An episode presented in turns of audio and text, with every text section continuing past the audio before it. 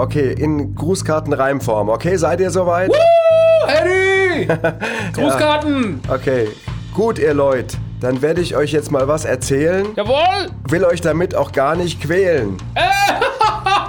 Erzähle euch die Geschichte von Mr. Dietz. Das ist kein Witz.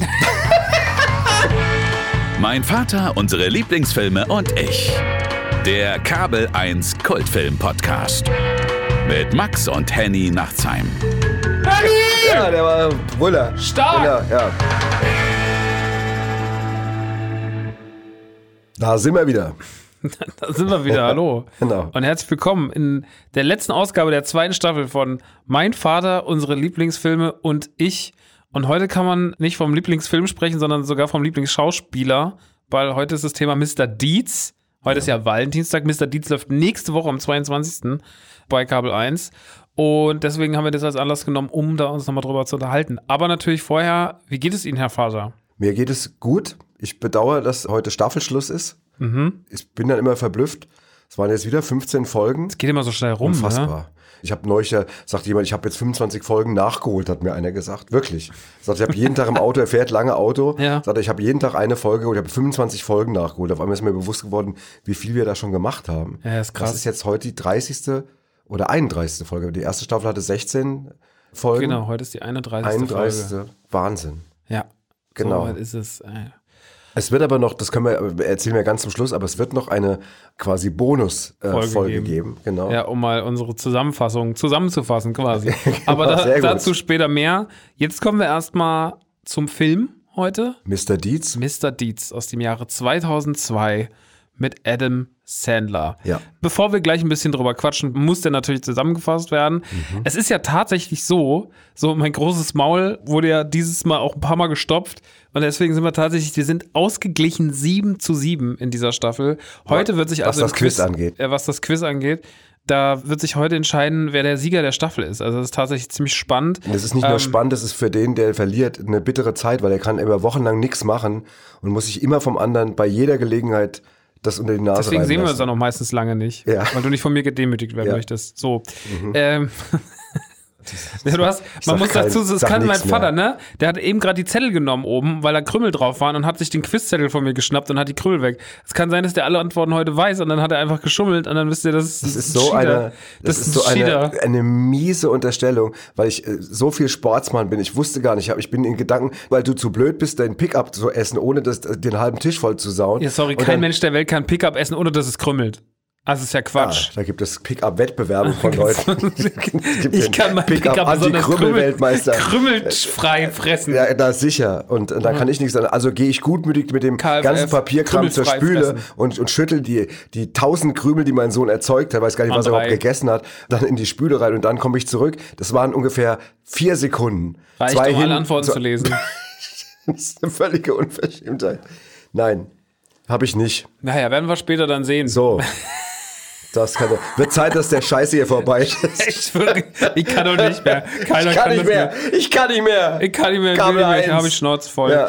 Ähm, genau, wenn wir Mr. Dietz zusammenfassen, wir machen ja unsere Zusammenfassung gerne noch so ein bisschen themenbezogen. In Mr. Dietz schreibt äh, Dietz selber, Longfellow Dietz, äh, gespielt von des Händlers, schreibt ganz gerne Postkarten beziehungsweise so Grußkarten, die er immer vor seinem Restaurant, wo er Pizza verkauft, äh, vorliest und das wird immer zelebriert. Mhm. Und das ist auch immer so sein großer Traum, eine Karte zu haben, die dann so in Walmart oder sowas steht. Und und deswegen habe ich mir gedacht, die Filmzusammenfassung ist ja kein komplizierter Film, ne? Nee. Ist ein Film, der relativ easy ist. Ist auch thematisch ein bisschen bei Rich Rich, so, ne? Muss man schon mal sagen. Ich möchte, dass du diesen Film zusammenfasst, wie so eine Grußkarte. Also, dass du den ein bisschen so gedichtsmäßig. Weil er reimt ja immer die Karten. Ja, genau, er reimt die Karten. Okay. Und dass du vielleicht so ein bisschen Freeze, du hast ja auch einen Rapper als Sohn, ja, kann man ja auch mal ein also, bisschen. Ich sagen wir mal, wenn ich es gewusst hätte, gebe ich zu, hätte ich es natürlich gerne schon vorgeschrieben. Ja. Ich, dann hätte man, es bestimmt besser, aber das habe ich jetzt nicht. Von daher äh, mache ich es jetzt Freestyle, aber wenn, ja. wenn mir an irgendeiner, genau, du, ich meine, wozu, wozu habe ich wozu denn einen Rapper? Den Rapper so? Wozu ein Rapper so und wenn nicht jetzt? Weißt du noch, wo wir mein Mikrofon kaufen waren in Frankfurt in so einem Musikladen und ich musste da, da wollte, dass ich die Mikrofone teste und du standst neben dran, dann habe ich so Texte von mir gerappt, laut in diesem, in diesem Laden und dann hast nach zwei Sätzen so, ist gut, Max. das, war, das ist noch, ich habe auch noch irgendeinen so ordinären Text laut ja, in diese Musikladen ja, das, das war nämlich der Punkt. Nicht, die, dass, dass du dich da austobst oder Dings und deine Musik, sondern das war dieser Text. Das ja. war irgendwas ganz Ordinäres, Schlimmes. Ja, ja, ja. Und, und, ich glaub, und, und, ich, und du hattest auch, glaube ich... ganz beschämt, aber trotzdem der Rücken. Ist denn jetzt immer gut, ne? Du hattest, glaube ich, einen Kopfhörer ja auf, was, was es ja dann noch schlimmer macht, weil man dann nicht weiß, wie laut man nach, nach genau. Ach, es war schön. Das war ein guter Moment. Naja, so, jetzt wieder zurück zum Thema. Ja, okay. Du fasst jetzt bitte den Film zusammen in Form einer Mr. Deeds Postkarte. Okay, was sollen wir der Produktion dazu sagen? Vielleicht so eine. Na, das ist, du musst es dir vorstellen, du bist in Mr. Deeds Pizzeria. Ja. ja. und es gibt auch dieses Publikum. Ich bin das Publikum. Okay, und ja, dann kann man noch ein bisschen noch Publikum dazu montieren. Ein bisschen Publikum, das so jubelt mitmachen. Ja. Papa ist jetzt, er steigt jetzt auf den Tisch. Okay. Ja, und sagt so, so Leute, und jetzt ja, geht's rund. Okay. okay, Leute, dann werde ich euch jetzt mal. Eddie! Ja, ich freue mich. Diesmal klappt's! Ja, ich werde die Geschichte von Mr. Dietz erzählen. Okay, in Grußkartenreimform. Okay, seid ihr soweit? Woo! Grußkarten! Ja. Okay, Grußkarten. Okay. Ähm, gut, ihr Leute, dann werde ich euch jetzt mal was erzählen. Jawohl! Will euch damit auch gar nicht quälen. erzähle euch die Geschichte von Mr. Dietz. Das ist kein Witz. ja, der war Brüller. Stark. Genau, ja. Es war einmal ein reicher Mann, den man beim Klettern auf den Berg sehen kann. Oben ist es aber ziemlich kalt. Ah, nicht warm. das sind auch so destruktive Zwischenrufe. Oben ist es aber ziemlich kalt, weshalb er wurde nicht so alt. Sehr gut, danke, genau. genau, genau. Der Mann war reich und hat vererbt. Geld? Hat vererbt Geld an einen Jungen, dem das gefällt. Jawohl. Der Junge, das ist Mr. Dietz und Dietz. auch das ist kein Witz. Mr. Dietz reist also in die Stadt. Stadt? Weil er will das Geld kassieren. Satt. Jawohl. Her mit dem Geld. Aber er, er, aber er kommt in Gesellschaft von bösen Buben. Eieiei. Die mieten für nein, die mieten für ihn zwar schicke Stuben. er kriegt auch einen Diener zugeteilt, uh. der immer in seiner Nähe verweilt. Toll. Dann lernt er eine Frau noch kennen. Ah. kennen. Mit großen Brüsten, die nicht hängen. Nein. Das glaube ich nicht. Ähm, er lernt eine Frau kennen, die tun viele Baby nennen. Sie ist aber eigentlich nicht ehrlich zu ihm, denn sie arbeitet bei, in, Magazin. bei einem Magazin. Er verliebt sich in sie, aber merkt dann, dass was nicht stimmt und er ahnt wahrscheinlich, was jetzt noch kimmt. oh, oh, oh, ähm, die Sache fliegt auf, Mr. Dietz ist sauer und sagt, erklär mir das genauer. Stimmt, du sagst es genauso. Auf jeden Fall, um es kurz zu machen, gibt es am Ende für die bösen Buben nichts zu lachen. Sie fliegen auf, Jawohl. es geht alles daneben. Mhm. Nur Mr. Dietz, der bleibt am Leben. Das heißt, die sterben ja nicht. Aber ähm, auf jeden Fall gibt es am Ende ein Happy End. Oh. Und wer den Film nicht gesehen hat, hat's Leben verpennt. Ich dachte, und sie laufen in den Sonnenuntergang Hand in Hand. Den nehme ich. Oder, so. Den nehme ich. Tolle Karte. Ich würde es kaufen. Ja. Klasse. Danke, Eddie. Ja. Ja. Aus, Süd, aus. oh Mann. Ja, toll. Ich, ich habe früher nicht gerne gereimt. Hm. Ich bin, bin auch kein. Hörtest du viel Musik in deinem Leben geschrieben hast? Ja, das stimmt. Also, das war Mr. D zusammengefasst. Toll. Also ein Film von 2002. Wie gesagt, er erbt eine Menge Kohle und soll schön übers Ohr gehauen werden, vorgeführt werden, aber am Ende siegt das Gute. Das kann man so nochmal ja. sagen. Gab schlechtere Zusammenfassungen von dir, deswegen schon gut. Boah, das, das wird nochmal gegen Ende nach dem Motto so, jetzt die nächsten Wochen sehen wir uns eh nicht, da kann ich immer richtig vom Leder richtig ziehen. nachtreten. Können mal richtig reintreten. Frage, hast du den Film seinerzeit in der Kino gesehen? Ich habe, ich habe den Film in der Kino gesehen ja. damals, ja. Wie Weiß war? nicht, warum wir so reden, aber wir reden ja so, hallo, hallo, yeehaw. ja, ich habe damals Mr. Deeds im Kino gesehen. Ich habe ja. damals mir generell viele Sender-Filme im Kino angeschaut, wenn das ging. Weil das halt so meine Phase war, wo ich ihn so kennengelernt habe, die Jahre davor. Und das war so dann für mich so die coolste, also da fand ich ihn gerade so am coolsten. Mhm. Und äh, das Ding war ja auch auf jeden Fall damals ein Riesenerfolg. Und das hat man ja auch gesagt, so, oh Gott, der neue Sandler es war ja mal so eine Zeit, wenn man gesagt kommt jetzt ein neuer Sandler, dann war das ein Ding. Ne? Also wenn mhm. ein neuer Sandler ins Kino kam.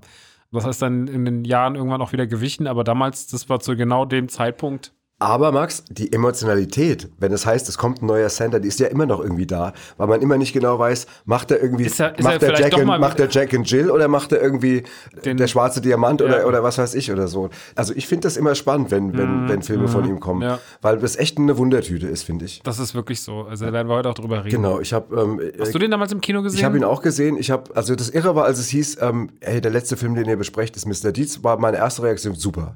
Also ich hatte sofort eine ganz positive Erinnerung, so ein Gefühl, mhm. was einfach heißen soll, hat mir damals sehr gut gefallen.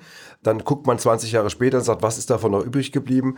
Das haben wir aber hier schon ein paar Mal an der Stelle gehabt. Ich finde das ja immer hochinteressant, gerade was Humor angeht in dem Film, wie Humor sich ja auch verändert. Mhm. Und das finde ich jetzt auch, wenn Leute uns hier zuhören und sich den Film dann angucken werden, auch das Überprüfen der eigenen Humorwahrnehmung und des eigenen mhm. Humors mhm. auch. Also was ich zum Beispiel mag bei dem Film, ist vor allem ihn oder auch mhm. sie, also finde ich großartig.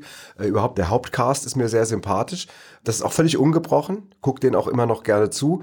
Aber der Humor drumrum, dieses Clowneske, was manchmal dann an der einen oder anderen Stelle dann so ähm, erzählt ja. wird, das ist tatsächlich, wo ich sage, okay, da frage ich mich, und das finde ich die spannendste Frage dabei, ich meine das ohne Zynismus, habe ich da damals wirklich so drüber gelacht? Weil jetzt ist es so, dass man so drauf guckt und sagt, okay, das würde ich jetzt als Komiker zum Beispiel nicht mich trauen, so zu machen oder so. Weißt du, was ich mhm, meine? Mhm. Also diese Veränderung des Humors finde ich mega spannend bei dem Film. Mhm.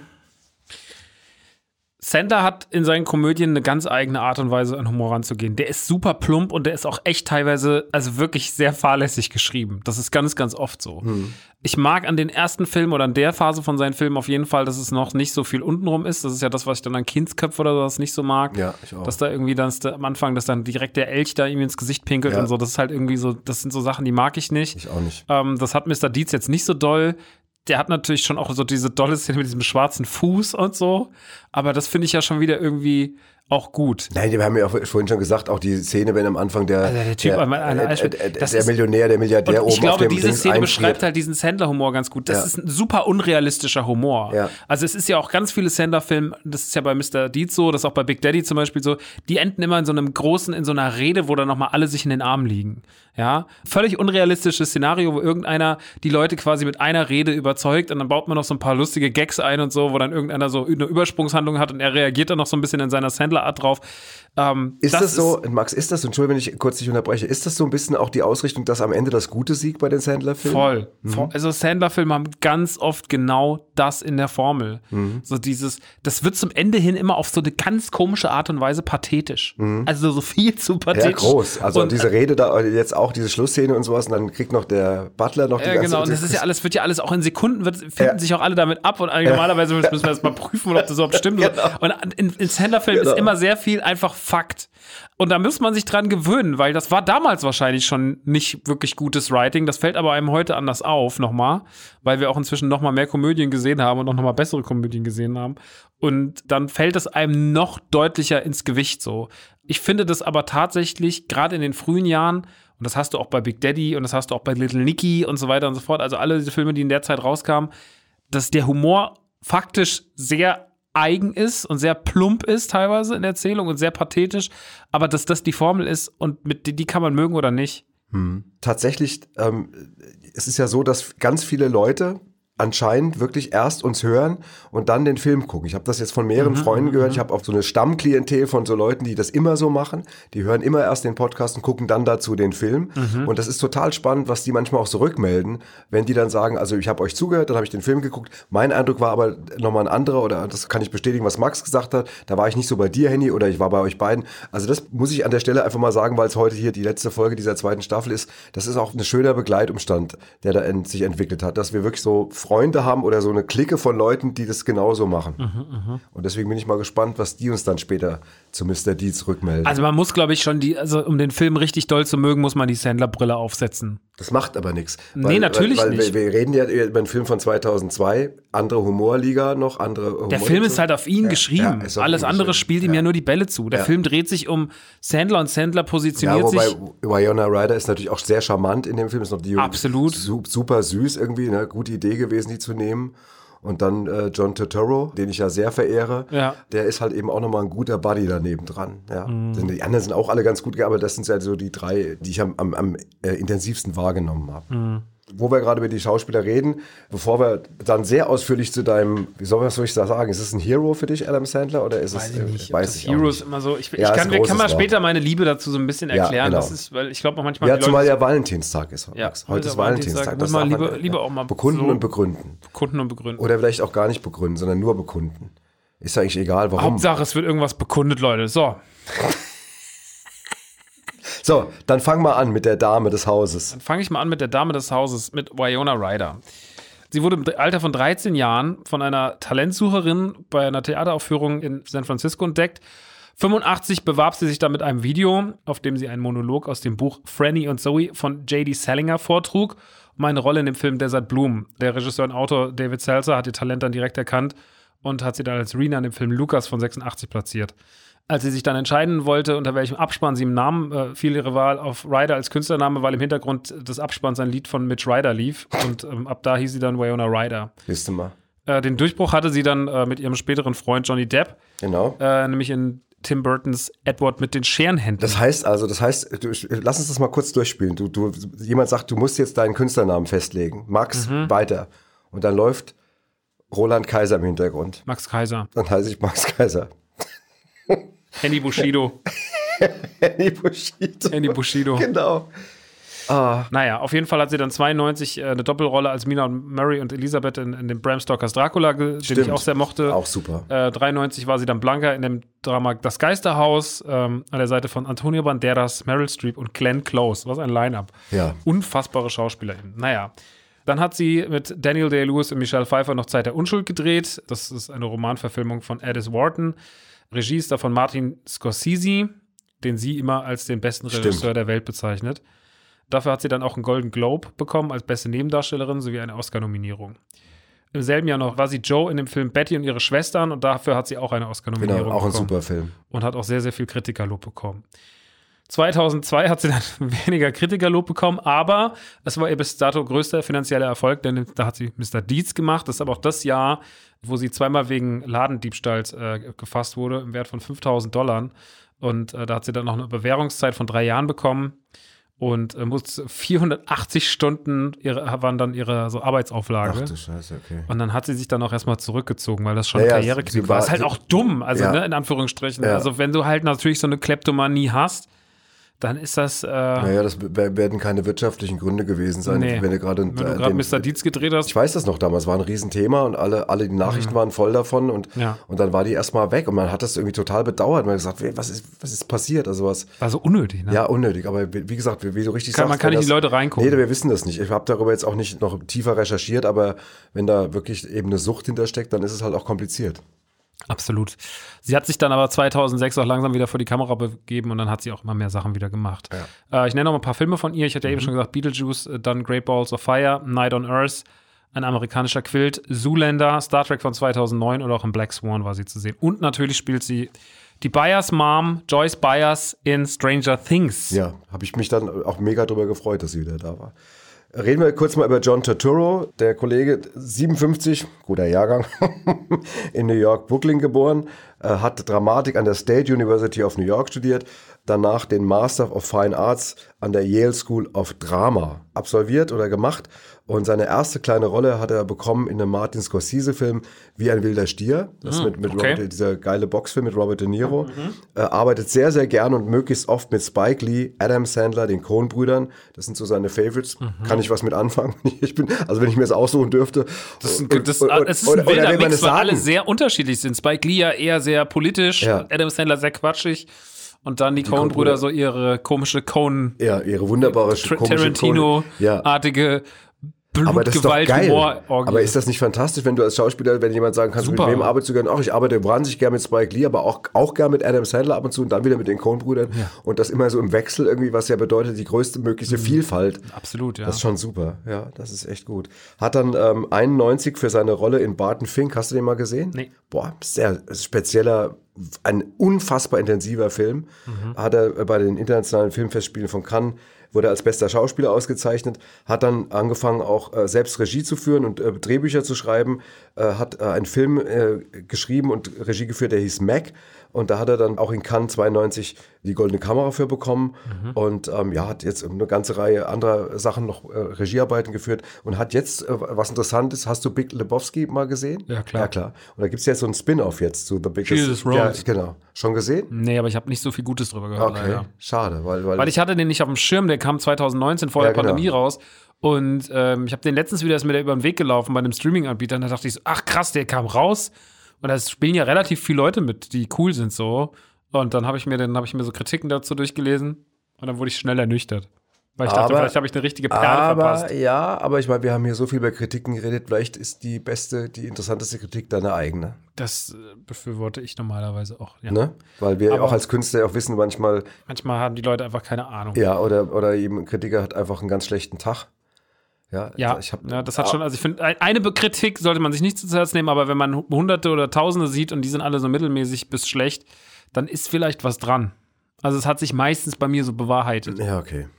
Gut. So. Obwohl der Metacritic von Mr. Dietz, darüber reden wir nicht, da ist am Anfang eine 2. Der, äh, Mr. Dienst ist, muss man genau, haben wir heute gar nicht drüber gesprochen. Ähm, Ach so, äh, also ist nichts aus dem ist Internationalen. In, in, in, ist in Amerika eigentlich eher nicht gut weggekommen. Und zwar war es auch mit seinem, das ist ja ein Remake. Es ist ja ein, ein, ein Remake von Mr. Deeds geht in die Stadt mit Gary Cooper. Mhm. Und äh, das war ja eher ein ernster Film. Also das Original ist jetzt überhaupt keine super Mhm. lustige Komödie. Und ich glaube allein, dass er dann so ein Remake gemacht hat, das er ganz anders interpretiert hat, halt, wo er dann auch ein ganz andere Elemente Mhm. reingebracht hat. Allein das haben vielleicht schon die Filmpuristen und die Filmkritiker schon nicht gemocht. Halt blöd auch, schwierige, also schlechte Karten gehabt, schon direkt mit dem, mit dem Loslegen des Films. Mhm. Und deswegen äh, sollten wir uns gar nicht lange daran aufhalten. Ich gucke noch mal einen, noch mal einen kurzen Blick auf die John Turturro-Filme, die man so kennen könnte. Hannah und ihre Schwestern, Die Farbe des Geldes, Der Sizilianer, Do the Right Thing, Miller's Crossing, ganz spezieller Film, hast du gesagt? Nee, äh, klar, bist ja auch deutlich jünger als ich. Äh, Fearless, Jenseits der Angst mit Jeff Bridges, auch ein toller Film. Quiz Show von und mit Robert Redford, auch ein super Film. Big Lebowski, Spike Lee, Spiel des Lebens. Dann äh, Romance and Cigarettes, das war einer von den Filmen, die er äh, auch geschrieben hat. Dann hat er bei mehreren Transformers-Filmen mitgespielt, ähm, aber die kenne ich alle nicht. Ich bin ganz, ich gebe offen zu, es gibt ja auch so große Filmreihen. Also ich sag dir ganz ehrlich, Ja. was du Transformers, ne? Das kann man sich alles schenken. Das ist wirklich eines der schlechtesten Franchises, die existieren. Gut, dann bin ich beruhigt und habe das Thema für immer abgehakt. Ich gucke mir die immer an im Kino und bin immer nur enttäuscht. Du gehst Also aber trotzdem immer wieder rein. Ja, meist laufen die im Sommer und ich gehe rein wegen der Klimaanlage, bin ich ganz ehrlich. Die gehen lang. ja natürlich. Das war das letzte Mal wirklich so, da war es so heiß bei mir in der Wohnung. Ich dachte, was läuft denn gerade? Ah, der geht dreieinhalb Stunden, ich gehe rein. Und dann hätte ich mich auch einfach in einen leeren Raum setzen können. Naja, Wäre bi- Mal. vielleicht billiger gewesen. Wäre billiger Ja. gewesen. Okay, dann habe ich hier noch Inside Hollywood, einer meiner absoluten Lieblingsfilme mit Robert De Niro. Mhm. Auch so ein ganz spezieller Film, war auch kein großer kommerzieller Erfolg, aber inhaltlich ein so lustiger Film, der so wirklich das, wie der Film schon sagt, so diese Verlogenheiten und dieses ganze, dieses Haifischbecken Hollywood äh, so beschreibt. Das ist so lustig. Leg dich mit, nicht mit Soen an, ein, auch ein, ein berühmter Mhm. Stimmt, da Adam spielt, da spielt glaube ich, den, den Bösewicht. Genau, dann der Nussknacker, dann das Remake von Die Entführung der U-Bahn Pelham 123 oder auch Gloria, das Leben wartet nicht. Das sind, also viele von den Filmen kannte ich. Ich, ich hab, muss auch sagen zu John Turturro abschließend, ich freue mich immer, wenn ich ihn sehe. Das ist einer von den Ja. Schauspielern, wenn der, wenn der auf einmal, wenn, wenn der auftaucht auf der Leinwand oder eben auf dem Fernseher, dann Mhm. freue ich mich. Guter Mann. Mag den auch. Und da, schon sind wir beim Protagonisten des heutigen, des Podcasts überhaupt, dem Zentrum. Wir müssen uns auch zurückhalten, weil, weil bei dem Film sind echt viele Leute dabei, über die man noch reden Ja, kann. das, aber das, der, aber das würde wieder den Rahmen sprengen. das ist, wir wollen ja heute ein bisschen über Sandler Ja, reden. und ich, ich glaube auch, dass, dass wir auch begriffen haben, das ist schon schön, auf die einzelnen Leute zu gucken, haben die auch verdient, aber wir können es auch nicht Absolut. ausufern lassen. Wir Absolut. können natürlich jetzt noch mit den Regisseur reden, mit denen reden, den reden, den. Aber das ist dann irgendwann auch, irgendwann ist ja auch die Ah, Information. der Regisseur hat ja auch nur so Sandler-Filme gemacht. Hat ja Stimmt, der hat auch gar nicht so viel Nee, Filme der hat, gedreht. der hat nur diese ganzen. Ich glaube, das ist auch einfach ein Kumpel von Sandler. ja, wahrscheinlich, wie alle. Das ist ja so, bei Sandler spielen sich ja auch ganz viele Kumpels einfach, aber kommen wir später nochmal Genau. zu. So, dann Sandler. genau, werfen wir jetzt erstmal so einen Blick auf sein filmisches Schaffen, oder? Genau. Sandler wurde 66 in New York, Brooklyn geboren. Der ist dann das erste Mal in Boston auf eine Bühne gegangen, in einem kleinen Club, spontan. Und dann ist er ähm, regelmäßig in Comedy-Clubs aufgetreten. Das ist ja mit dir ähnlich, ne? Du hast, ja, du hast damals auf der Terrasse von meiner mittlerweile verstorbene Mama und Wolfgang auch deine ersten Witze das erzählt. Stimmt, ja. Das heißt, eigentlich hast du nur einen Witz erzählt. Eigentlich habe ich nur einen der Witz erzählt. Der war sehr gut. Und, und dann, dann haben alle gelacht. 50 erzählt, die nicht so gut waren. Und hast nicht mehr aufgehört. Und alle irgendwann, und es war das, das Wort des Abends war irgendwann Max, Bett. alle wollten, dass du schlafen gehst. Es hat euch so amüsiert, dass keiner zwei Stunden mir das Maul gestopft hat. Also es war ja wirklich, sonst hätte man einfach gesagt, jetzt mal nach zehn Minuten ist jetzt mal gut, du gehst jetzt auf dein Zimmer. Ja, aber ist Hier ist dein Gameboy oder sowas, aber ihr habt dann trotzdem, ihr habt ja. mich ja machen lassen. Ja, weil wir Irgendwie so, hat euch ja amüsiert. Pazif so eine pazifistische Familie sind. Ihr seid keine pazifistische Familie. Natürlich. So, während eines Auftritts in L.A. Äh, hat ihn dann der Comedian äh, Dennis Miller entdeckt. Der hat ihn dann den Produzenten von Saturday Night Live empfohlen. Und 1990 wurde Sandler dann als Autor bei Saturday Night Live engagiert. Ist ja eh für viele Leute ein Sprungbrett gewesen. Und daraufhin ist er dann auch als Darsteller aufgetreten, äh, meistens mit selbstgeschriebenen Liedern, wie zum Beispiel der Hanukkah-Song, der wurde 2009 sogar von Neil Diamond auf dessen Album A Cherry Cherry Christmas gecovert. Kennst ähm, du den? Ja, also ich kenne den Hanukkah-Song, ja. Ja. Ja, Sandler hat ja ganz viele so Musikplatten auch gemacht ja. und so. Er hat dann 96 die Show verlassen, um sich mehr auf seine Schauspielkarriere zu konzentrieren. Dann hat er seinen ersten Film gemacht, das war dann auch schon direkt ein Erfolg, nämlich Billy Madison. Dann geht's weiter.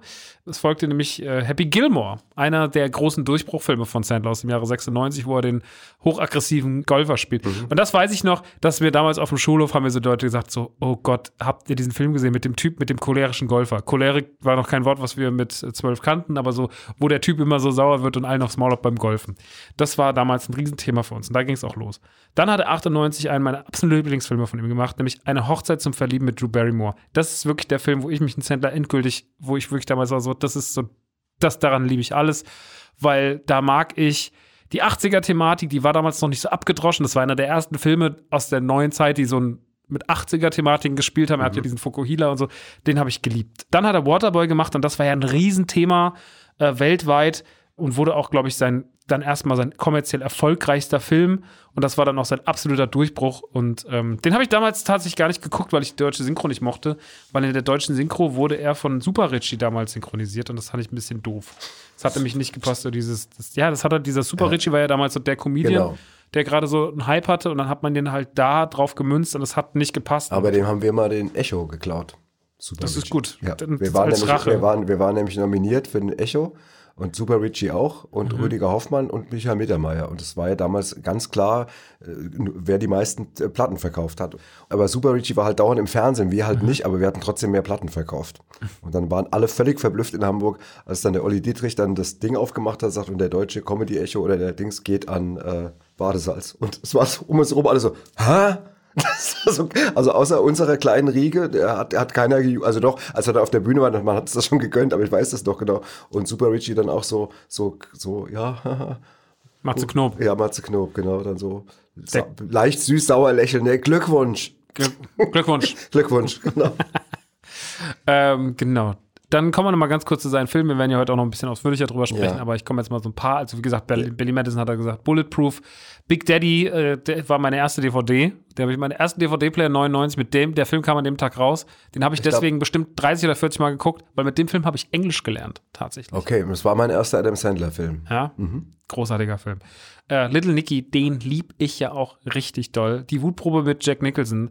50 erste ich. Dates, der ist auch großartig. Punch Drunk Love, Spiel ohne Regeln, Chuck und Larry, Rain Over Me, Leg dich nicht mit so an, an Bedtime Stories, Kindsköpfe 1 und 2, Jack und Jill, Urlaubsreif, der großartige von Kritikern geliebte Pixels oder auch natürlich der schwarze Diamant, ein großartiger Film. In Urlaubsreif war ich. Ich mag den ja. Der hat ja auch Goldene Himbeere, ähm, ja, ja. Äh, den Nominierung und sowas. Finde ich völlig ungerecht mochte den total. Ich war im Kino drin mit Lucy, ne, deiner Schwester quasi. Mhm. Und, und ich weiß noch, quasi. dass ich, dass ich quasi, der Halbschwester. Und ich habe an einer Stelle unheimlich laut gelacht. Und ich werde nie vergessen. Und da hat sie mir die Hand vor den Mund gehalten. Alle haben im Kino gelacht. Und dass ich, was ist? Und dann sagt sie, ja, du, das ist so peinlich, wenn du lachst. Ich sage, aber alle lachen, ja, aber du nicht. Und dann saß ich da und immer wenn ich lachen musste, hat sie mir die Hand vor. Immer wenn, sobald sie nur gemerkt hat, mein Mund zuckt, habe ich immer ihre kleine touchige Terrorkind. Pfote voll in, in der Fresse gehabt. Das verbinde ich heute mit Urlaubsreif. Ja, so. Danach warst du wohl urlaubsreif.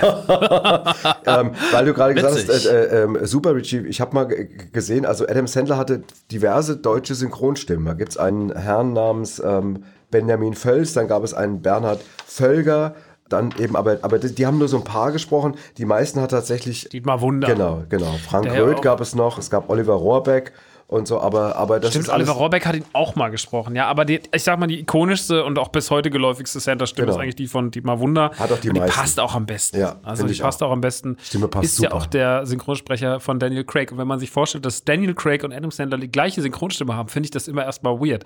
Aber ist bei beiden passt es gut. Und beide hat trotzdem, Dietmar Wunder ist natürlich ein wahnsinnig begnadeter ja, Synchronsprecher. Weil du denkst doch nicht, wenn du James Bond siehst, denkst du doch nicht auf einmal irgendwie, Nein. dass da jetzt gleich Adam Sandler auch irgendwie um die Ecke kommen könnte. Fun Fact, es gab, in, als der neue Star Wars-Film kam, der erste 2015, Episode 7, nach der langen Zeit, ja.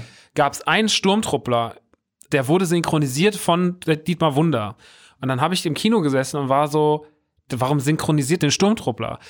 Fun Fact: im Film selber steht in, dem Stur in der Rüstung Daniel Craig, weil Daniel Craig ein riesiger Star Wars-Fan ist und wollte mitspielen. Also haben Nein. sie ihn einfach als Sturmtruppler. Und deswegen haben sie ihm seine Synchronstimme ohne, gegeben. Ohne, dass man ihn erkannt hat. Nee, du siehst nicht. Hat er so eine typische ja, Sturmtruppler-Rüstung gehabt. Und das, so das ist Liebe. Das, das finde ich so geil. Das ist Fantum. Das finde ich wirklich großartig. Hat man die drin platziert. Fand ich irgendwie sweet. Und das, also auch hat Dietmar Wunder sogar schon mal in einem Star Wars-Film gesprochen. Sehr, sehr gute Synchronstimme und macht im Deutschen auch Charme aus, finde ich. Ja, also, mega. Ähm, ja, passt, passt wirklich toll. Also wir haben es ja ein paar Mal schon äh, über, nicht immer, aber über Synchronstimmen unterhalten und welche gut passen und so. Und das ist schon, also die passt perfekt. Ich ja. würde mir keine andere Nein. wünschen. Ist ein sehr, sehr guter Synchronsprecher. Sehr gut. Gut. Dann kommen wir mal so ein bisschen zum Film. ich fange mal an, und zwar in der Szene, Max, wo der Longfellow Deeds diesen Marty verprügelt, der Viona Ryder die Handtasche klaut.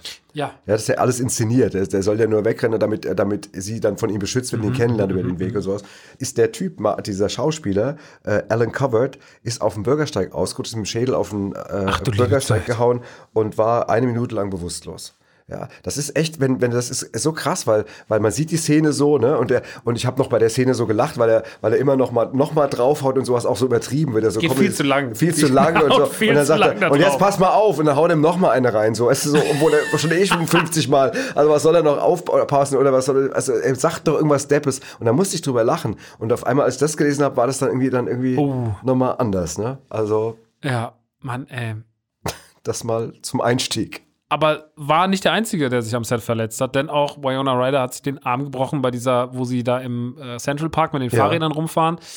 Und ähm, der hat sich den Arm Fahrrad, gebrochen. Ja, hat sie, ist die, die Treppe runtergefallen und hat sich den Arm gebrochen. In der Szene sieht man die ja nicht. Es sind ja sehr Silhouetten. Du siehst ja in der Szene mehr Silhouetten, die Treppen runterfahren. Du siehst ja. zwar, dass angedeutet eine Frau und Mann sind, aber sind nicht ersichtlich, dass es die beiden sind. Jetzt ist die Frage, sind das überhaupt die beiden, die wir sehen, oder hat man die Szene dann tatsächlich nachgedreht mit Leuten und hat das so ein bisschen runtergedunkelt, damit man nicht erkennt, dass es äh, nicht Adam und Wyona sind? Da gehen wir nochmal ran, detektivmäßig, ob das überhaupt stimmt. Weißt genau. Kann ja jeder viel behaupten. Ich habe hier was ganz Interessantes und ich muss dich gleich mal was fragen, Max. Mhm. Kennst du The Sandler Pit? The Sandler Pit? Ja, die Sandler Grube. Nee. Das ist ein britischer Podcast von Luke Terry und Luke Thomas, mhm. die alle Sandler-Filme besprochen haben. Ich weiß nicht, ob es den noch gibt. Das ich, kann ich jetzt tatsächlich, liebe Leute, auch die ihr zuhört, nicht sagen. Aber mhm. die beiden haben die Sandler-Grube quasi gegründet. Mhm. Und dann reden sie über Filme. Und wenn ein Film richtig wenn sie den beide scheiße finden, also von Adam Sandler, dann kommt er bei ihnen in den gefürchteten Kerker von Sandler Castle. Also dann, dann werfen sie den Film symbolisch in den Kerker also zusammen mit Adam Sandler, um ihm dann Zeit zu geben, über sein Verbrechen nachzudenken. Was ist denn das für eine, also was, was geht da in einem vor? Also, das, das so, wir gründen einen Podcast und dann haben wir einen Kerker. Stell mal vor, die Filme, die wir, wenn wir jetzt einen Filmpodcast hätten, wo wir Filme so scheiße finden, dass wir, dann sperren wir sie ein, dann hörst du wahrscheinlich noch so ein, ist eine Kerkertür irgendwie. Und dann wird der Film eingesperrt und dann sagt man dem, dem Schaffer des Films, dem Denk mal drüber nach. Denk mal drüber nach über dein Verbrechen. Mann, ey, die Leute. Also, es ist ja, Es ist so eine, weißt du was, es ist eine Mischung aus lustig und total überheblich. Es ist, ich weiß gar nicht, ob das gut oder scheiße finden soll. Ich finde immer Leute, die sich nur aus, also wirklich aus Hass mit was befassen, finde ich immer schwierig. Wenn Leute sagen, ich liebe das, aber manchmal machen sie auch Quatsch. Ja. Ne? Also ich bin ja auch ein riesen Sandler-Fan. Aber ich bin ja auch, also mir ist ja bewusst, dass das weder der beste Schauspieler aller Zeiten ist, noch dass der nur Klassiker abgeliefert hat. Also die Sanders-Filme sind wahrscheinlich, im, wenn man sie alle mal durchgeht, ist mehr schlecht als gut. Okay, so. dann frage ich dich mal was, weil wir noch bei diesem Thema sind. Punch Drunk Love. Was Punch Drunk Love. Guter oder schlechter Sender? Toller Sender. Toller Sender, denke ich auch. Und den haben sie in den Kerker geworfen, die beiden, Luke Thomas okay, aber und das Luke, ist, äh, Terry. Das ist halt, naja, das war halt so ein Film, wie man ihn damals gemacht hat. Das ist halt so, ne, so ein bisschen arzi erzählte Liebesgeschichte. Ich ja, mochte ja. das gern, weil es mal ein anderes, es war ein anderer Anstrich in der Zeit. Ich mochte Sandler. den auch sehr. Und ich finde zum Beispiel jetzt, wenn man Sandler-Fan ist, hm. muss man doch sehen und begreifen, dass das ein das guter Sandler-Film ist. Das ist ja auch, also ich glaube auch in den Ratings und sowas ist das also ist von der Masse Pod gemochter. Ja, dann haben die doch sowieso nicht mehr alleine Absat, die beiden, die den Podcast nee, da mit der Dann hört es bitte nicht, hört lieber uns. Hört lieber uns und hört nie Sandlers, The Sandler Pit. Ist eh in Englisch.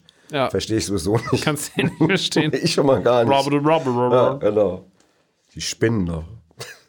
Und ich habe noch äh, zum Schluss noch, ich habe noch einen richtigen einen Fact, der dich jetzt wegpusten wird, der einfach große Begeisterung So eine Schuhgröße oder sowas. Genau. Und zwar gab es 1983 bereits ein Remake von äh, Mr. Deeds Goes to Town. Und zwar in der Türkei und der heißt Karikli Miljona. Gut. So. Dann haben wir das auch geklärt. Danke. Da habe ich mich, da habe ich mich den, zwei Tage drauf gefreut, den hier jetzt präsentieren zu können. Mann, ey. Ja, war 83. das erste Remake äh, eben noch vor Adam Sandler. Ja. Die türkische Version. Die besprechen wir nächste Woche. Die besprechen wir nächste Woche. Und zwar, ob, ob, Kabel 1 will oder nicht. Ja. Wir besprechen die einfach. der läuft auch gar nicht auf Kabel 1, weil der läuft irgendwo im in, irgendeinem türkischen Nostalgiesender oder so, aber ist egal. Wir besprechen ihn trotzdem. Wir besprechen ihn. Wir besorgen ihn uns und gucken ihn. Auf Türkisch. Ja, ich glaube nicht. So, wollen wir über interessanten Fakten zu Adam Sandler ja, reden? Ja, sehr, sehr gerne. Dann mach doch mal den Anfang. Dann fange ich mal an. Also er wurde, hast du vorhin schon gesagt, in Brooklyn, New York geboren. Seine Mama äh, Judy war Kindergärtnerin, sein Vater Stanley war Elektroingenieur. Und seine Familienlinie geht auf russische und israelisch-jüdische Einwanderer zurück. Wusstest du okay. das? Okay, nee, wusste ich nicht, mhm. tatsächlich. Ähm, als er 17 war, das war im Übrigen 83, als äh, der türkische Mr. Deeds rauskam, ähm, ist er mal, ist er das Wie erste schön Mal. wir alles miteinander verknüpfen. Wahnsinn, gerade. oder? Ja. Das Sandlerverse ist Ja. äh, vollständig. Ist das erste Mal als Stand-Up-Comedian auf die Bühne gegangen. Es gibt Clips, äh, wo er wirklich sehr unselbstbewusst auf der Bühne steht und vor wenigen Leuten performt. Und sowas finde ich ja immer irre, weil wenn man sich heute zum Beispiel dieses 100% Fresh Stand-Up-Special von ihm anschaut, äh, was es bei einem großen Streaming-Anbieter gibt, dann ist es ja so, also dieses Special ist ja so zusammengeschnitten, es ist das gleiche Programm, aber man hat es mit Absicht so, hat eine Dynamik reingebracht, indem man das nicht an einem Ort zeigt, sondern das eine Bit zeigt man eher in einem Comedy-Club, wo er nur so vor 200, 300 Leuten spielt. Und dann gibt es aber auch das Größte, da gibt es ganz viel dazwischen. Und das Größte ist was, da spielt er so ein Open Air und keine Ahnung, sieht aus wie ein dreifacher Rock am Ring. Also es, sieht, Ach es, ist, es, es sind so viele Leute da, das kannst du dir nicht vorstellen. Es ist Alter. ein Meer aus Menschen. So, also wirklich, ich würde sagen, dass da locker 80.000 Leute stehen. So, und das steht er dann da und macht seinen Scheiß und neben ihm halt riesige Leinwände und sowas. Und das finde ich so irre. Und wenn du dann hörst, ne, ich mag das ja immer so, die, die Anfänge und die Historie, wenn es noch so ein bisschen stotterig Ja, ist von den klar. Leuten, weil das immer so das Gefühl gibt, so, sind auch alles nur Menschen. Deswegen finde ich das immer ganz schön, wenn man dann so Originalaufnahmen sieht, so schlecht VHS-mäßig gefilmt und ja, Ja, aber es ist, ist tatsächlich so, ich greife das ganz kurz auf, diese, die, in der Vita, diese Dinger zu haben, ist auch wirklich irgendwie, das macht ja auch die Sache erst richtig schön. Also, weißt du, wenn es gleich so ganz schnell, ganz hoch geht, irgendwie meinetwegen, weil man meinetwegen in der Castingshow bei RTL durchstartet, schon relativ früh, und dann diese Clubs und diese ganzen Torturen auch überspringt, da fehlt ja was. ich finde auch, Also, das muss, man muss das gehabt haben. Ich finde das auch. Also, So. ich will jetzt gar ich nicht. bin immer noch in der Phase, wo ich das. Nein, du bist, nein, nein, komm, ich habe ja, du hast, Nein, ja stimmt. du hast die Clubs auch ausverkauft gehabt. Das stimmt nicht. Und mit, mit euren, äh, mit Radio Nukular war ich ja bei zwei Touren äh, mehrfach Zeuge live. Da waren große Hütten sehr voll und äh, voller als bei vielen Comedy-Kollegen Ja, von okay. uns. Das war schon gut. Finde ich mich mit ab. Genau, ich muss übrigens andenken, ich habe gerade überlegt, was war denn so unser erster komischer Auftritt? Und wir hatten äh, einer in der Badesalz-Historie, ein Auftritt war in Worms, Max, in einem, in einem riesigen Theater, in dem wir später zum Glück dann auch nochmal äh, vor vollem Haus gespielt haben. Und da war, hat uns jemand gebucht, der hat uns gesehen irgendwo und hat gesagt, ihr müsst bei uns spielen. Und das war so Abo-Publikum und da waren nur Omas drin. Und da waren Omas drin, so 80-Jährige. So, so war überhaupt, es war überhaupt keine, keine normale Jugendlichen oder jungen Leute. Das war so, das war irgendwie in den 80ern. Und dann saßen die da und wir haben dann Super Dong Dong gespielt. Und da gibt es eine Szene, wo der Gerd noch in so ein Buch spuckt. Und dann hat dann eine Oma von ihnen gerufen, Pfui, schämen Sie sich! Gerufen. das, hast du dann, das hast du auch ganz laut gehört, weil da waren eh nur 20 Leute in einem Raum für 800. Und das war so. Scheiße. Genau. Und dann haben wir mal in, einem, in der Nähe von Heidelberg gespielt und das waren so Freaks, die hatten uns auch, irgendwo hatte uns einer in Frankfurt gesehen und da hatten uns da hingeholt und da waren aber lauter so Alternative und dann haben wir angefangen Superdunk zu spielen und dann rief irgendwie einer so nach 25 Minuten den legendären Satz, ey, mach doch mal was für die Kinder und, wir, standen, wir, standen, auf der Bühne beide und der Kerl guckte mich an und sagte, hoffentlich ist das bald vorbei, die Scheiße. Scheiße ey, das ist ja furchtbar. Ja, aber, aber ich meine, das ist ja mit vielen, äh, diese, im Moment ja. ist, in dem Moment ist die Niederlage. Aber, nach, aber nachhaltig ist es halt immer super ja, funny. Ja, super, ich genau. habe ja auch hunderte von den Dingern gespielt, gefühlt, wo ich ganz schlimm, also gerade mit meiner Musikkarriere, war das schon, da war das schon Bitteres dabei. Aber am Ende ist immer eine gute Story. Ja, genau. Ich bitte uns auch nachzusehen, dass wir uns jetzt, äh, dass wir uns erlauben äh, im Vergleich zur Karriere ja, von Adam ja, Sandler. Aber ich meine, wir, wir, also wir ja, vergleichen uns nicht. Es ist einfach nur so, genau. jeder Künstler hat in seiner Größe halt wahrscheinlich eine ähnliche Geschichte. Ja, genau. Ich, auf jeden Fall, ich bin auch froh im Nachhinein, muss ich sagen, dass man das hat. Und das ist eben, wenn du Adam Sandler vor 80.000 Leuten siehst und dann halt eben auch noch irgendwelche kleinen Clips irgendwie, wo er in einem leeren Club da rumfällt, mhm. ist natürlich super. Bleiben wir nochmal kurz bei dem äh, Comedian Adam Sandler. Sein Vater, hat er gesagt, hat ihn sehr stark beeinflusst, mhm. obwohl der Elektroingenieur war und kein Komiker, weil der war sehr temperamentvoll. Mhm. Hat er noch, also der kann wohl auch in, in, so in bestimmten Situationen sehr abgegangen sein und sehr cholerisch äh, mhm. Äh, werden. Mhm. Mhm. Und dann äh, sagte Adam Sandler später, hat er aus Schutz einen Humor entwickelt, um ihn damit immer zu beruhigen. Das war so ein, ein, ein, eine, eine, eine Aber tatsächlich auch was, was ja Sandler auch ein bisschen übernommen hat, ne? Weil also in seinen Rollen ist es ja, Sandler zeichnet sich entweder durch seine wahnsinniges Herz aus oder dass er halt so super cholerisch wird. Ja. Also in, in, zum Beispiel in Happy Gilmore, da liebt man ihn ja, weil er halt der Typ ist, der ausrastet und alle mit dem Golfschläger verprügelt. Ja, genau. Ja. Privat, ganz kurz, 2003 hat er die Schauspielerin Jacqueline Titone geheiratet. Ähm, die konvertiert im Jahr 2000 zum Judentum. Das Paar hat zwei Töchter, Sadie 2006 geboren und Sunny 2008 geboren. Wusstest du das? Ich wusste das und seine Frau spielt auch regelmäßig mit, unter anderem jetzt auch gerade bei diesem neuen Kevin Smith-Film, der seit einigen Tagen bei so einem großen Streaming-Anbieter mhm. zu sehen ist. Sie ist auch immer wieder ein Film von ihm zu sehen. So, es gibt auch oft Filme, wo er dann eine andere Frau hat. Ich glaube, dieser Film mit Jennifer Aniston, meine erfundene Frau oder so. Mhm. Und da trifft er. Nee, wie heißt der? Dieser Murder Mysteries oder so? Der vor einiger Zeit rauskam. Der ist aber auch mit Jennifer Aniston. Ja, ja, wo sie auf dem Schiff sind. Ja, ja, genau, ja. wo sie auf dem Schiff sind. Da trifft er ja. am Anfang, glaube ich, da ist sie, glaube ich, die Stewardess oder so. Also sie spielt sehr oft auch noch mit. Wahrscheinlich, weil sie, weil, sie, weil sie nicht will, dass er sechs, er will acht bisschen, Wochen... will mal ein bisschen kontrollieren, ja, genau, ne? weil, er, genau. weil er alleine auf dem Schiff ist. Ja, genau. Ähm, mit Jennifer Aniston. Mit Jennifer Aniston. Ja. Im Jahre 2010, das finde ich einen wahnsinnig tollen Fakt, im Jahre 2010 wurde Sender zusammen mit 134 Leuten eingeladen, der Academy of Motion Picture Arts and Science beizutreten, was oh. bedeutet, dass er tatsächlich darüber abstimmen kann, wer Oscars gewinnt. Ja, das ist super. Das ist die Rache des kleinen Mannes. Weil er ja so ein Himbeerkandidat ist, ne? Ja. Er ist ja wirklich super. einer, so einer, da kann er noch mal ein bisschen, kann er ein bisschen mitreden. Das wäre so, wie wenn man uns beiden in so eine Jury bei Vogue holt. Ja. Und wir können so die, best, die bestgekleideten Männer des Jahres. Ja, das können wir. genau. Ich du, der Flanelle. Flanelle. Nicht immer nur schwarze Pullis. immer schwarze Pullis. Mal mit Adam Sandler drauf, meine ich. oh Mann, immer nur Wollmütze und schwarze Pullis. Das ist, das ist sau lustig. Aber das ist echt ein guter Effekt. Ja.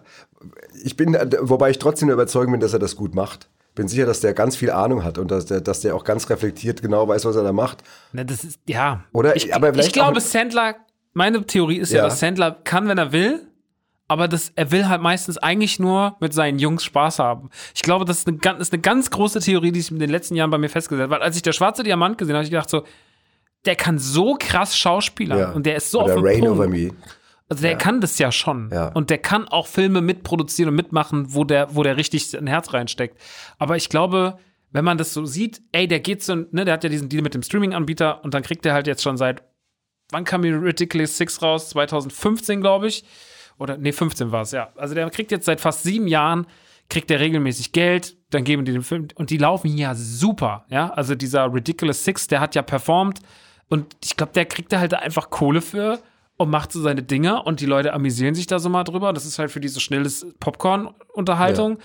Und die haben da einfach eine gute Zeit. Also, wenn man diesen Yubi Halloween sieht, der letzte Film, in dem er drin war, ich habe mit dem Film unfassbar viel Spaß gehabt, aber der ist de facto halt absoluter Quatsch. Also den guckst du halt, der ist schon dumm. Also der ist schon, der ist schon richtig dumm. Und das ist aber, das Krasse ist, es gibt dann, also am meisten finde ich ja dann dieses Dumme, entweder finde ich diese ganz, also sowas wie der Schwarze Diamant, wo ich wirklich so, boah, was ein Film, oder My Norowitz Story, unfassbar gut, wo auch Ben Stiller mitspielt mhm. und Adam Driver und Dustin Hoffman und so, ein krasser Film. Den liebe ich sehr, den kann ich sehr empfehlen. Und da ist er auch ein extrem guter Schauspieler. Also er gibt da sehr, sehr krass Gas und spielt auch wieder so, spielt eigentlich eine typische Sandler-Rolle, so ein bisschen so ein Loser, cholerischer Vater, hat einen reichen, erfolgreichen Bruder und ähm, sie müssen sich irgendwie so um ihren kranken Vater kümmern und so. Mhm. Und das ist wirklich ein geiles Ding. Ähm, Aber ich meine, zum Beispiel, ich habe ja eben gesagt, Rain Over Me. Oder ähm, Rain Over Me ist auch krass. Ist ja. krass. Also ich weiß noch, mein Kumpel Volker hat damals gesagt, ich habe gerade einen Film mit Adam Sandler gesehen, du glaubst es nicht. Und dann sage ich, was, sag ich, eine Komödie, sagt er, nee, eben nicht und hat mir dann erzählt, um was es geht und, mm. und, und äh, traumatisiert, 11. September, Frau verloren und so. Mm. Und ähm, boah, und dann habe ich den geguckt und ich habe dann erstmal so zehn Minuten gebraucht, das zu akzeptieren. Ich habe dann immer gedacht, jetzt muss doch gleich irgendwie wieder eine Grimasse kommen oder irgendwie sowas. Irgendwie. Und dann habe ich aber begriffen, alles klar, der wollte uns einfach mal zeigen, dass er das kann. Ich habe den Film mm. mittlerweile dreimal gesehen mm. und er wird dann immer besser. Weil, weil man, war ein Mega-Film. Und ähm, da hat er mich auch total überrascht. Also diese Bandbreite mhm. hat er halt eben. Ich glaube, da ist viel dran, was du sagst. Wenn er will, dann kann er so. Aber ansonsten trommelt er einfach seine Homies zusammen ja. und die machen einfach Quatsch. Bei dem spielen ja auch immer so super viele Comedians, auch so Leute mit, auch so Harvey Keitel oder sowas. genau. Spielt er auch mal mit so. Also der, der holt ja ständig oder manchmal hat er mal eine Zeit gehabt, da hat er immer Vanilla Eis da drin gehabt, was ja gar keinen Sinn gemacht hat. Immer diesen alten 80er Rapper Vanilla Ice, so der irgendwie mal so Ice Ice Baby als Hit hatte und der ja auch dann so ein bisschen schrullig wurde und nicht mehr so cool, aber dass er dann immer so Leute ranholt, wo man sich denkt, so, warum bringst du den jetzt an oder den Spade und so, also keine ja. Ahnung, Rob Schneider, der ist ja auch immer, Adam Sandler ist ja der einzige Mensch, der Rob Schneider glaubt, gefühlt. Aber das rechne ich ihm hoch an, dass er auch Alan Covert oder sowas immer mitnimmt oder auch den Typen, der seinen, diesen dicken Kumpel, den wir, als sie am Anfang mit dem Helikopter landen bei Mr. Deeds, sitzt doch dieser dicke ja, Typ oben mit genau. einem ganz schlechten, umgeschnallten Bauch, ja, genau. der so ganz schlecht aussieht. genau, genau. Ganz, ganz schlecht. Aber ich finde es wieder geil, dass es so ist, wie es ist. Und ich glaube, die lachen sich kaputt. Die lachen sich die kaputt. damals schon kaputt. Das sind Homies so, die, die sind ja auch bei Big Daddy, sind ja auch alle am Start und so und du, die tauchen immer alle auf in diese Entourage um ihn herum. Ich finde das schon was Besonderes, weil das kennt man sonst nicht so. Es ist natürlich schon auch so, es, man holt sich auch mal so ein bisschen so Stümper in den Film. Ne? Ich glaube, Alan Covert macht das noch am besten so von allen. Der hat ja mal einen eigenen Film von ihm bekommen und so. Aber ähm, ja. Das ist der Unterschied zu George Clooney, der holt sich halt Brad Pitt und was ja, ja. Matt Damon und was weiß ich. Das die ganze, ein bisschen die ganze, anderes, die ganze edle, edle äh, Gruppe da, Truppe und ähm, genau, sehr schön. Ich freue mich, dass ich den nächsten Fact äh, gefunden habe, sonst hätte was gefehlt in dieser letzten Folge der zweiten Staffel, weil Sandler spricht nämlich in den Animationsfilmen Hotel Transylvanien oder Hotel Transylvania ja. den Dracula. Stimmt, und, und, den spricht ja im Deutschen Rick Cavanian. Genau. Genau, und deswegen, nur deswegen habe ich das überhaupt besorgt, damit wir den Rick wieder hier erwähnen können in dieser letzten Folge der zweiten Staffel. Die Frau von Adam Sandler und seine Tochter sprechen übrigens die Draculas Frau und dessen Kind. Das wusste Im neuen aber tatsächlich nicht. Im neuen nicht. Habe ich letztens kontrolliert. Aha. Da bist du weiter als ich. Ich bin nur bis zu Teil 3 gekommen. Aber ich hätte es auch so nicht rausgefunden, weil ich die Filme immer in Deutsch gucke. Das kommt noch dazu. Und da spricht sie immer Rickavania. Ja, genau. Ja. Toll nachgemacht gerade. Dankeschön. Das war, war, falls ihr euch gefragt habt, war er wirklich doch noch mal im Studio? Nee, war nur ich. Ähm, 99 hat er dann seine eigene Produktionsfirma gegründet, die heißt Happy Madison und die setzt sich natürlich, für den geläufigen Sandler-Fan, setzt sich zusammen natürlich aus Happy Gilmore und Billy Madison. Also Happy Madison heißt die Produktionsfirma. Mhm. Okay. Easy. Dann gibt es von ihm ein ganz berühmtes YouTube-Video, das ist von Sean Cohn, wird er, glaube ich, ausgesprochen. Und da hat er dieses Sandlerverse geschaffen. Und das Sandlerverse ist eigentlich die Theorie, dass alle Sandler-Filme irgendwie zusammenhängen. Ähm, das beginnt mit 50 erste Dates, davon geht er dann aus, er macht das alles an so einem Reißbrett und dann steht er da und fügt das irgendwie alles zusammen. Und das ist tatsächlich sehr witzig, weil äh, zum Beispiel jetzt auch in dem Film, den wir gesehen haben, Mr. Deeds, gibt es ja Rob Schneider als diesen Typen, der immer das chinesische Essen ausliefert. Und den gibt es zum Beispiel auch in Big Daddy. Und äh, dann gibt es, also es gibt überall kleine Verweise aufeinander und deswegen hat man so gesagt, das ist alles ein Universum und äh, man hat dann sogar mal die Theorie aufgestellt, ob ähm, es vielleicht irgendwann mal so einen Film gibt, wo alle Sandler-Charaktere nochmal aufeinandertreffen und so. Aber so wie bei Spider-Man. So So, auf dem Level. Ungefähr auch die gleichen, ja. auch der gleiche Kassenerfolg an der, Kasse, ja, der genau. Kinokasse. Genau. Ja, genau. Oh, genau. Gut, dann lass uns auch noch mal ganz kurz über die Bewertung von Adam Sandler reden. Mhm. Ähm, und da gibt es ja die hier schon oft zitierte goldene Himbeere. Mhm. Und da hat er tatsächlich der Film Jack and Jill, den ich jetzt auch, das ist jetzt nicht, nicht mein Adam Sandler Favorit, mhm. äh, der hat tatsächlich mit zehn Stück die meisten Himbeeren der Geschichte des Preises bekommen. Und zwar hat er alle Kategorien abgeräumt. Also hat in jeder Kategorie die goldene Himbeere bekommen. Aber der ist auch wirklich schrecklich. Und hat damit äh, Battlefield Earth abgelehnt, der 2001 sieben von möglichen äh, neun Auszeichnungen bekommen Boah, hatte. das war der Scientology-Film. Ja, das war, genau, ja, ganz ja, genau. Den hat er abgelöst. Und insgesamt befindet er sich, Achtung, wo bleiben wir noch ganz kurz bei der goldenen Himbeere, befindet er sich mit elf Nominierungen als schlechtester Schauspieler auf Platz zwei hinter Sylvester Stallone. Dahinter kommen allerdings, muss man jetzt der Ehre halber sagen, Kevin Costner Costner mit sieben, John Travolta sechs, sowie Nicolas Cage und Eddie Murphy mit jeweils fünf.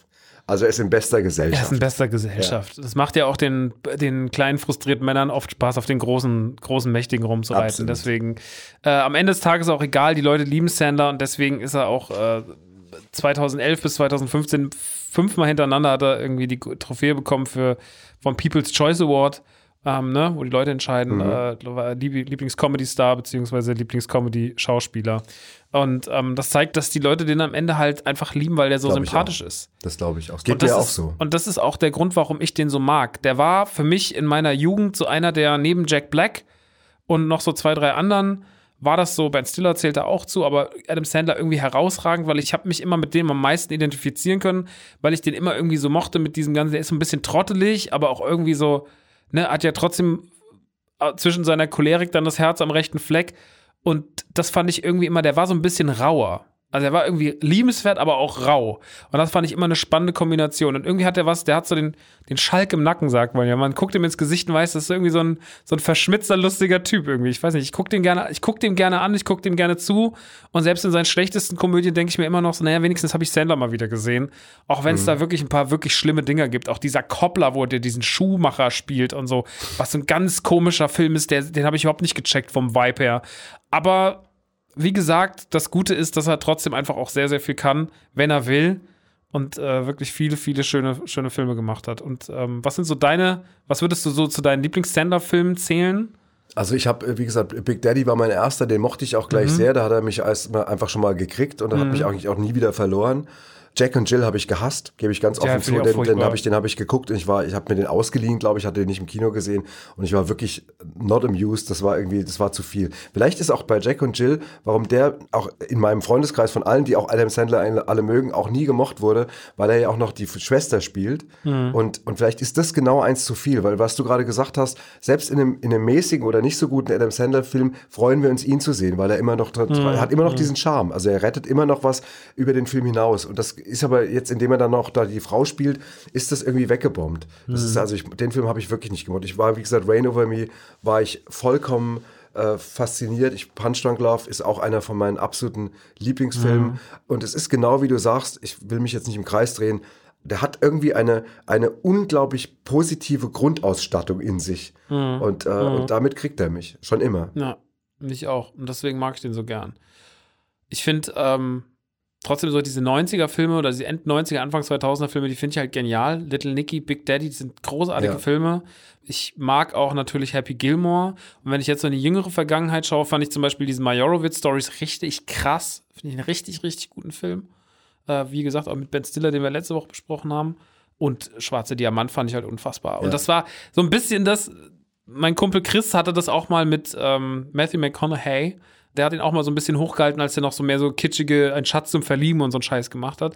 Und äh, der hat immer gesagt, der wird noch mal was reißen. Und dann hat er ja für, ich glaube, Dallas Buyers Club, hat ja. er dann den Oscar bekommen und hat ja auch zum Beispiel in äh, True Detective, ja. erste Staffel, unfassbar abgeliefert. Unfassbar. Also Matthew McConaughey ist wirklich ein krasser Schauspieler.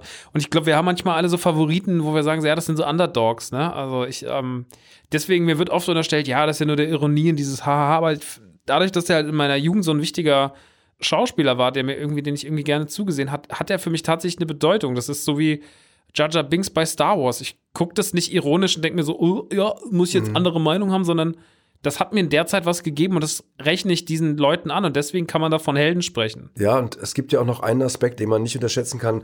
Ich meine, ich habe das schon mal hier an gleicher Stelle erwähnt. Ähm, ich hatte mal, kannst mich aber gerne unterbrechen, aber, aber es passt gerade nochmal dazu. Äh, ich hatte mal mit Thomas Hermanns, dem vom Quatsch Comedy mhm.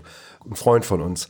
Mit dem saßen der Gerd nicht mal in Köln in der Kneipe, ich glaube rund um eine Produktion zwischen zwei Staffeln Quatsch Comedy Club. Und dann kamen wir so auf irgendwie auf warum bestimmte Leute es geschafft haben und warum bestimmte Leute es nicht geschafft haben. Und dann redeten wir über einen Kollegen, den jeder als sehr intelligent wahrgenommen hat und äh, sehr äh, schlau und sehr vielseitig auch mit vielseitigem Wissen ausgestattet, aber der ähm, es nie geschafft hat, in die Comedy-Bundesliga aufzusteigen. Also mhm. Also so, der nie große Hallen gespielt hat und sowas.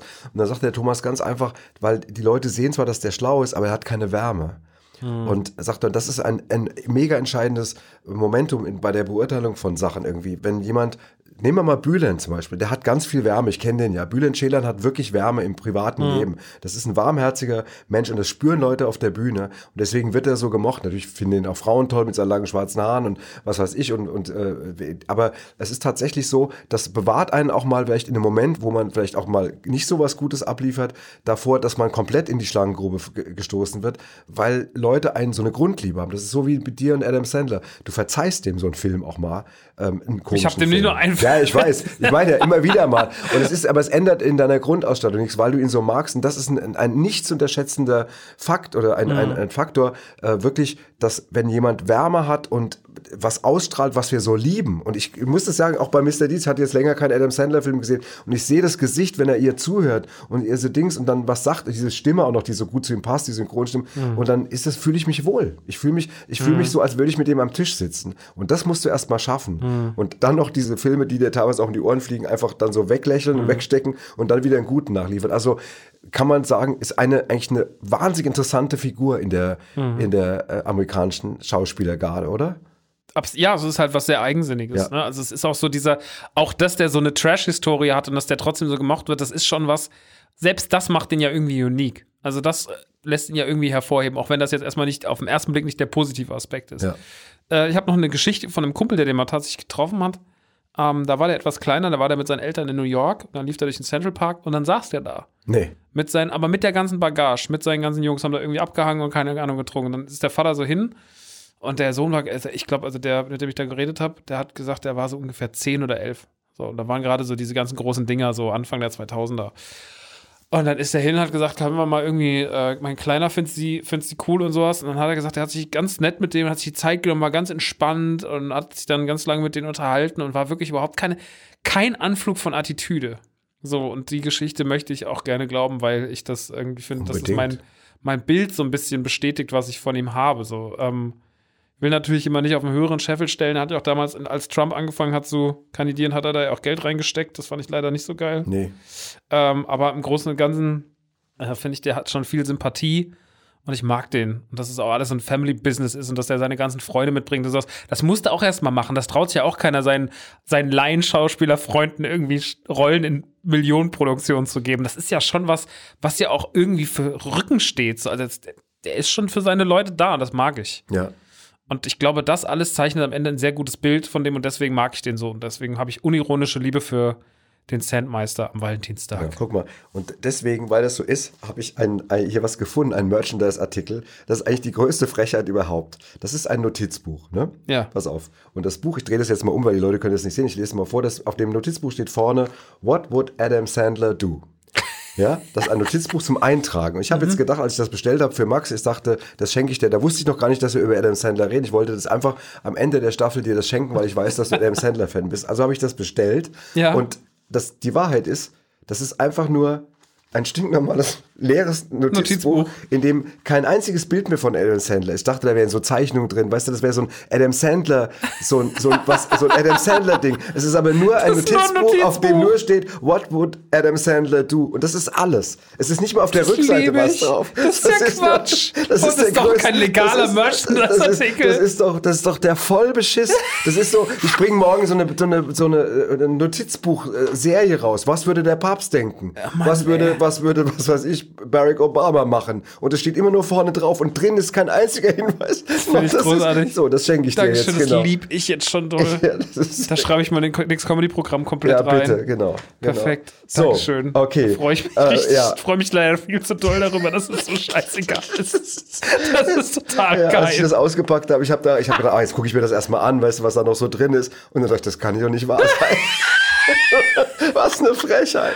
Mann, ey. Ja, genau. Ach ja. Naja. Aber ach genau, wo wir gerade dabei sind, dann kriegst du noch was von mir. Ich krieg noch äh, was. Kriegst noch was Geschenketag. Ja, heute ist Geschenketag. Das Quiz schon weil, weil, äh, weil das ist wiederum was, was genau das Gegenteil ist. Das ist tatsächlich, weil wir, wir haben ja auch über Canoa Reeves geredet.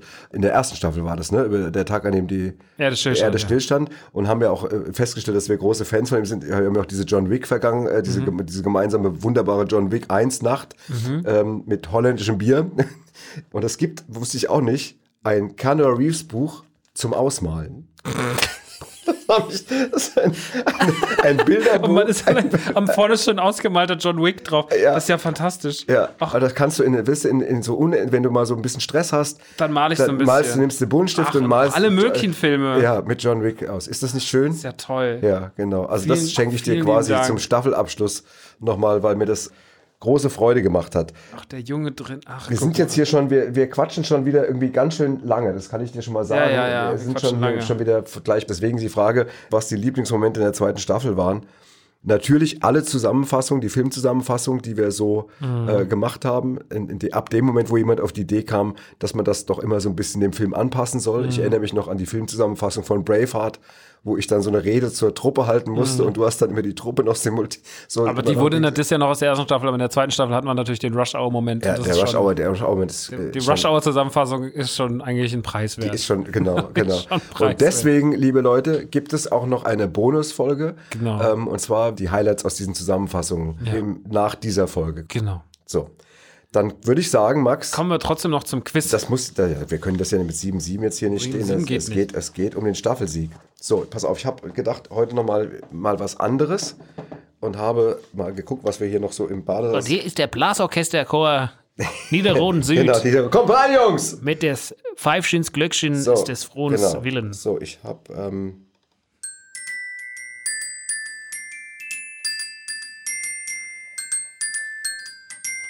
So, ich muss hier mal kurz was drehen. Mhm. Das kann einen Moment dauern, das kann man ja rausschneiden. Das ist mhm. ja kein Problem. So, Achtung. Und jetzt.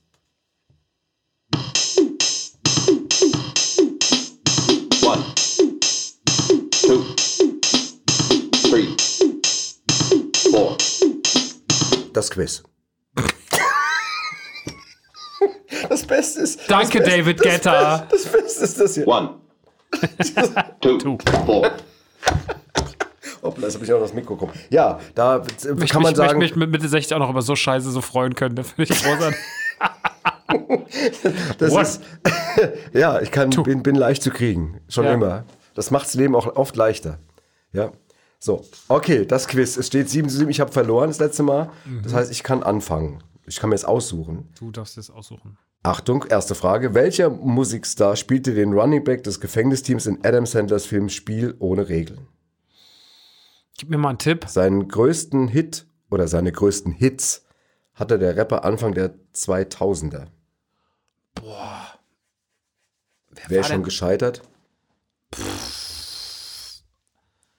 Wer war das nochmal? Oh Gott. Nee. Ich zähle mal runter. Four. Three. so unfair. One. Äh, Redman? Nelly.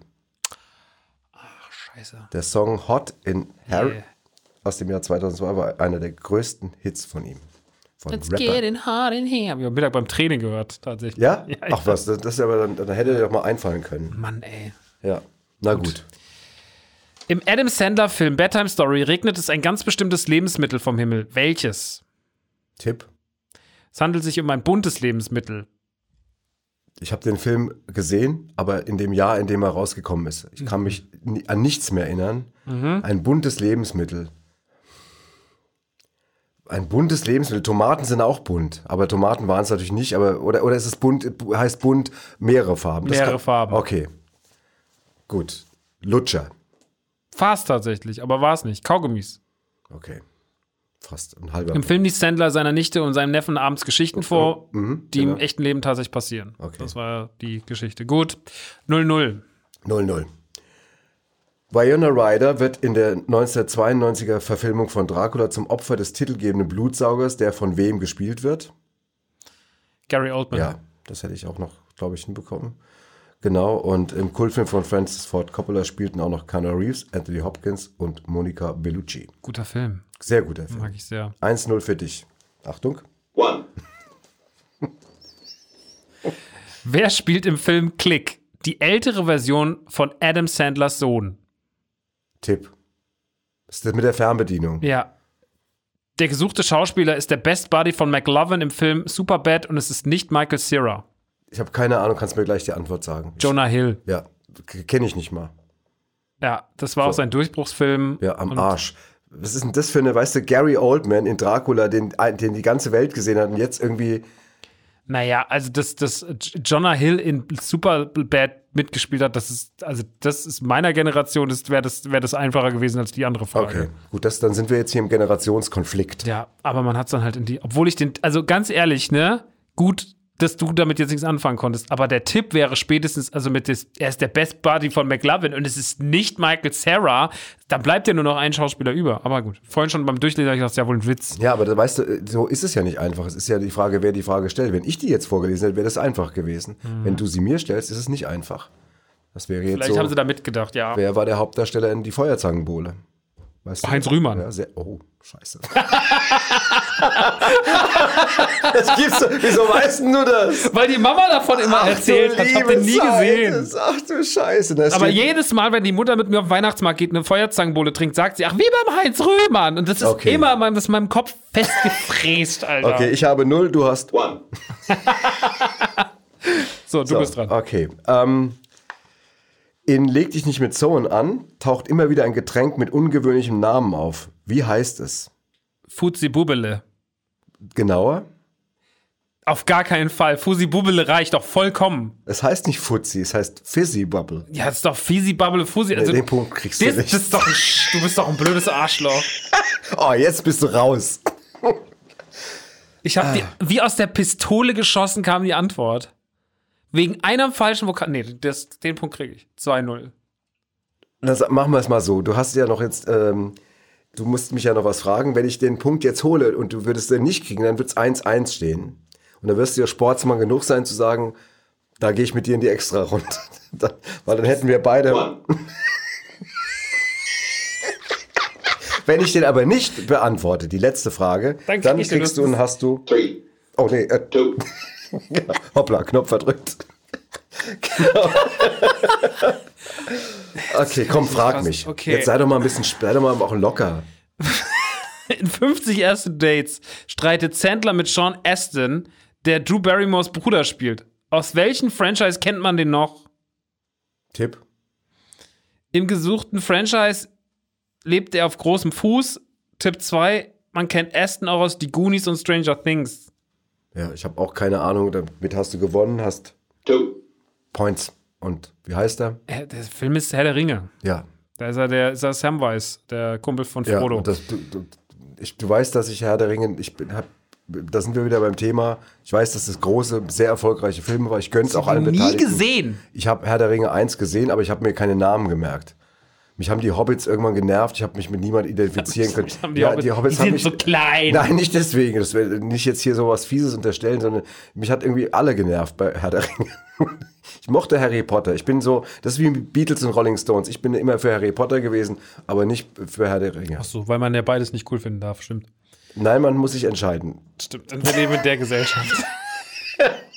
Das ist natürlich vollkommener Bullshit, weil es wahrscheinlich Millionen und arme Millionen von Fans von gibt, die beides total feiern. Absolut. Ja, nein, nein. Ich, ich bin mit Herr der Ringe leider nicht so warm geworden wie zum mhm. Beispiel mit Harry Potter oder den Simpsons. Okay, gut. Um jetzt mal treffende Vergleiche zu bringen. Max. Vater. Wir sind am Ende, du hast das Quiz quasi mit 8 zu 7 am Ende für dich entschieden. Aber es wäre ja auch, also sorry, aber in der Sandler-Folge da nochmal zu verkacken, das wäre ja hätte ich mich ja nirgendwo mehr blicken lassen Das stimmt, können. das stimmt. Für mich ist es egal. ja, weil alle meine Kumpel sagen, ich hätte das auch nicht gewusst. Ja, aber im Heinz Rühmann da bist dann du die große Nummer. genau, wo es nur um Heinz Rühmann geht. Unsere Leute sind auch alle super begeistert dann. Keiner hört zu. Die, die es interessieren können, nicht sind schon längst, die, sind, die, die es interessieren können, sind schon gestorben. Und, Mann, ey. Oh, Manometer. Ja, also, ähm, dann erstmal, Max, ein ehrlich gemeintes vielen, vielen, vielen Dank. Es hat ähm, sehr viel Spaß gemacht. Ja, total viel Spaß ja, gemacht. Mochte ich auch. danke nochmal ganz explizit an Idir, wirklich ernst gemeint von uns beiden. Erik, vielen Dank für deine fantastischen Cutterarbeiten und vor allem diese unfassbaren quatschigen Zusammenfassungen. Zusammenfassung. Also, das ist wirklich. Äh, das ist gut. Ja, das ist sehr, sehr gut. Vielen Dank an Robin von Kabel 1, aber natürlich auch alle, die mit ihm zusammenarbeiten, das ganze Team. Danke an Podcast Factory, die sich um diesen Podcast kümmern. Haben wir noch irgendjemand vergessen? Ich glaube nicht. Keanu Reeves. Und vielen Dank an Ken Reeves. Danke nochmal, Keanu. Ist, und natürlich auch an Rick Cavanian. Und Rick Cavanian, genau, als Special Guest, der, auf den wir immer noch vergeblich warten, dass er hier im Studio mal auftaucht, weil er nie kann. Ja, obwohl er sogar Otto vor ihm da. Ja, genau. Obwohl er wirklich ein guter Freund ist, aber ähm, ja, genau. Aber irgendwann werden wir hier mal zusammen ja. sitzen und ganz Aber jetzt genau. ist erstmal Staffelfinale genau. und das hat mir wieder sehr viel Spaß gemacht. Ich fand die Filme in der zweiten Staffel wirklich großartig, waren viele gute Sachen dabei. Hat echt Bock gemacht. Also Staffel One. hat schon Spaß gemacht, aber Staffel Two. war noch besser. Ja. Danke. Ja, also. In dem Sinne, in Leute. In dem Sinne, macht's gut, Leute. Tschüss. Ciao, ciao. Mein Vater, unsere Lieblingsfilme und ich. Der Kabel 1 Kultfilm Podcast mit Max und Henny Nachtsheim. Redaktion Anita Richtmann und Robin Schaumann. Schnitt und Sound Erik Gierig. Produziert von Edir Ben Mama und Kaleidosphere.